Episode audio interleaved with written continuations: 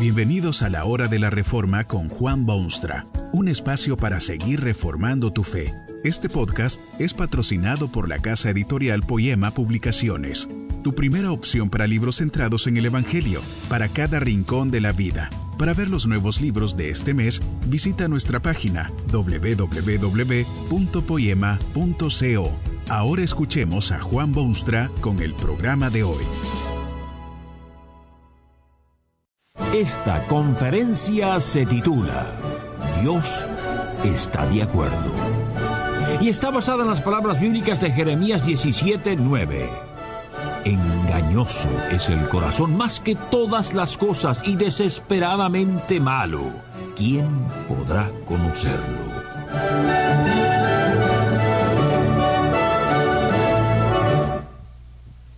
Al observar el ambiente en que usted vive, es fácil llegar a la conclusión de que el hombre no puede confiar en el hombre. Las indicaciones de esta realidad son patentes. Cerraduras en las puertas, enrejados de hierro frente a las ventanas y escaparates, documentos firmados y depositados en una caja de seguridad para su protección, revisores de cuentas que examinan los libros de muy expertos contadores. El hombre no confía en el hombre. Esto es algo universalmente admisible, lo reconoce el hombre en su fuero interno. Sabe que bajo la superficie tranquila hay una tormenta de traicioneros planes y malos pensamientos. No confían unos a otros y si se fuese honesto de verdad, hasta quizás se reconocería que muchas veces no confía el hombre ni en sí mismo al admitir que básicamente el hombre no es digno de confianza, no se está muy lejos del concepto divino del corazón humano. En Jeremías 17, versículo 9 se lee, Engañoso es el corazón más que todas las cosas y desesperadamente malo. ¿Quién podrá conocerlo? Dios no hizo así al hombre, sino que el hombre mismo descendió a esos niveles como lo afirma otro pasaje de la Biblia. Dios hizo recto al género humano, mas ellos se han buscado muchos artificios. Cuando se oye el mensaje bíblico con respecto al hombre, que fue creado bueno y que luego a causa de su propia decisión su corazón se hizo engañoso y su imaginación impura, al oír esto se siente uno sacudido y tentado a decir que esto no es verdad y que los hombres no son tan malos. Por otra parte, sin embargo, al pensar en las muchas cosas que han ocurrido y ocurren cada día, eventos en que los hombres y sus maldades juegan un papel preponderante, se empieza a ver que el concepto bíblico del hombre y el suyo propio son muy semejantes. Lo curioso de todo esto está en que, aunque admite el hombre que no es digno de confianza, se enfurece cuando Dios está de acuerdo. Si alguien le dijo a usted alguna vez que no era bueno, que no cumplía con su trabajo, que descuidaba a su familia, y si en ese momento hubiese usted afirmado que tenía razón, probable es que tal persona no sea ya su amigo. Con frecuencia está el hombre dispuesto a condenarse a sí mismo, pero no puede aceptarlo cuando otros lo hacen, aunque digan las mismas cosas. Hay gente que reconoce sus pecados, pero no pueden admitir que lo mismo sea dicho por Dios o por la Iglesia. No quieren que Dios esté de acuerdo. Es evidente entonces que los hombres de hoy si van a la iglesia es porque quieren oír cosas agradables. Quieren oír algo que eleve su ego y los haga lucir como dignos de alabanza. Quieren oír sobre las grandes obras que han hecho y las nobles acciones de las que han participado. Y verdad es que han hecho grandes obras, pero La iglesia no es una agencia de publicidad para promover la grandeza de los hombres. La iglesia se siente preocupada con el gravísimo problema del pecado humano y el glorioso evangelio del perdón. Si los hombres se niegan a escuchar la voz de Dios cuando les habla de su carácter depravado, lo que buscan es una religión falsa y sin valor. Si la religión que usted anhela trata de evitar el problema básico de la vida humana y hacerlo sentirse cómodo, lo que usted quiere es una farsa.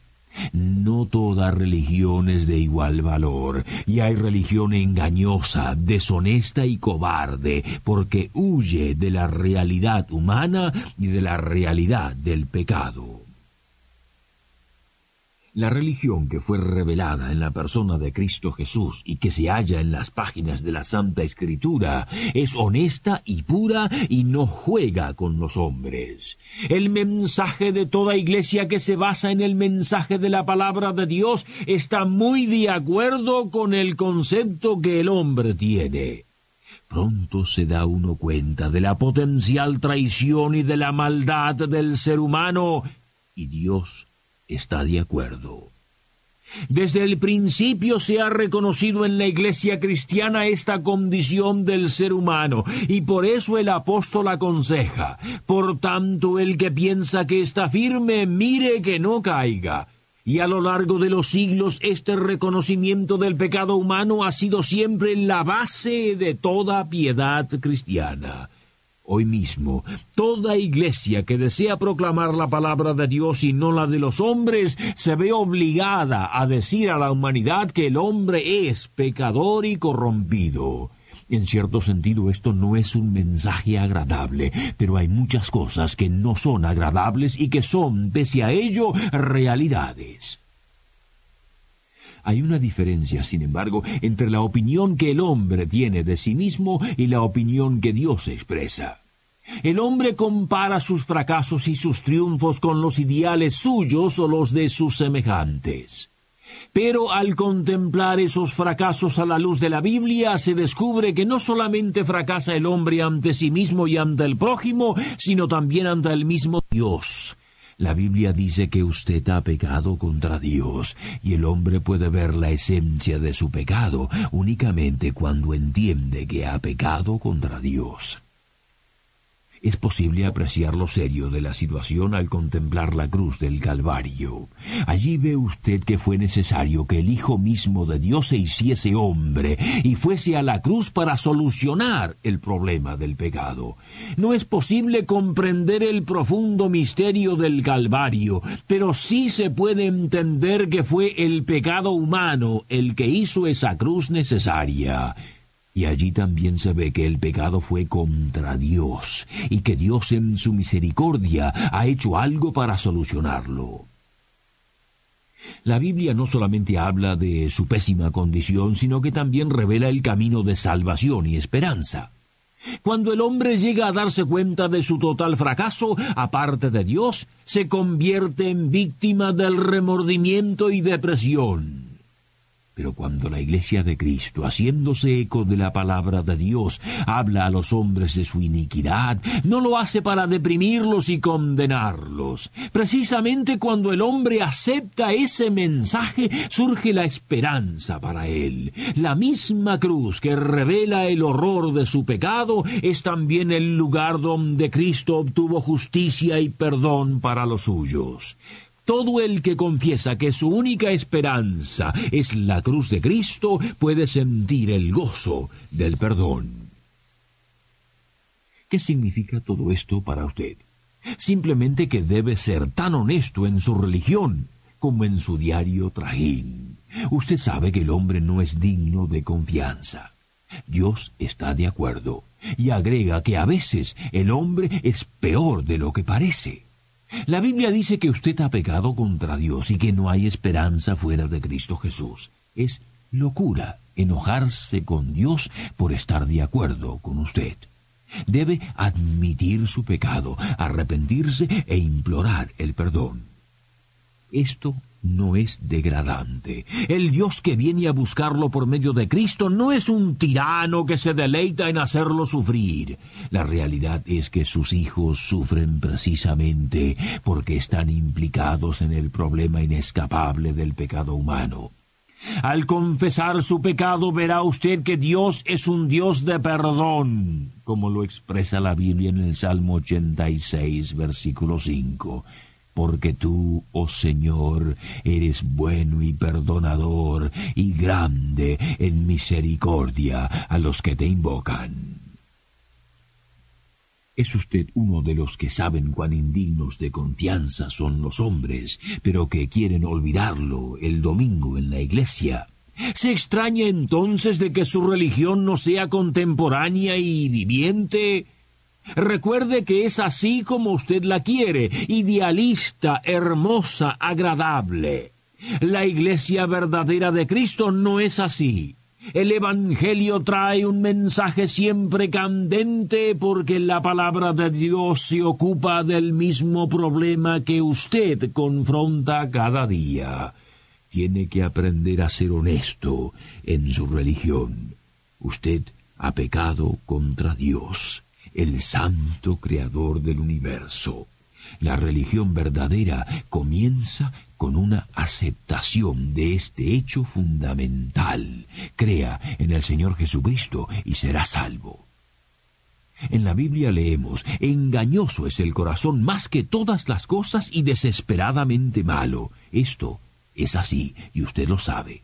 Dios también lo sabe y está de acuerdo y ha preparado un camino de salvación. Sería insensato ignorarlo.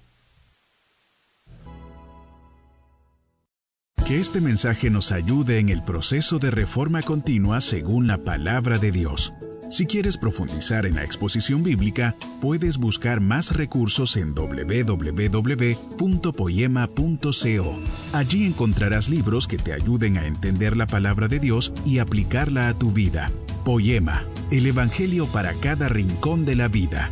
Nos vemos en el próximo episodio de La Hora de la Reforma con Juan Bonstra.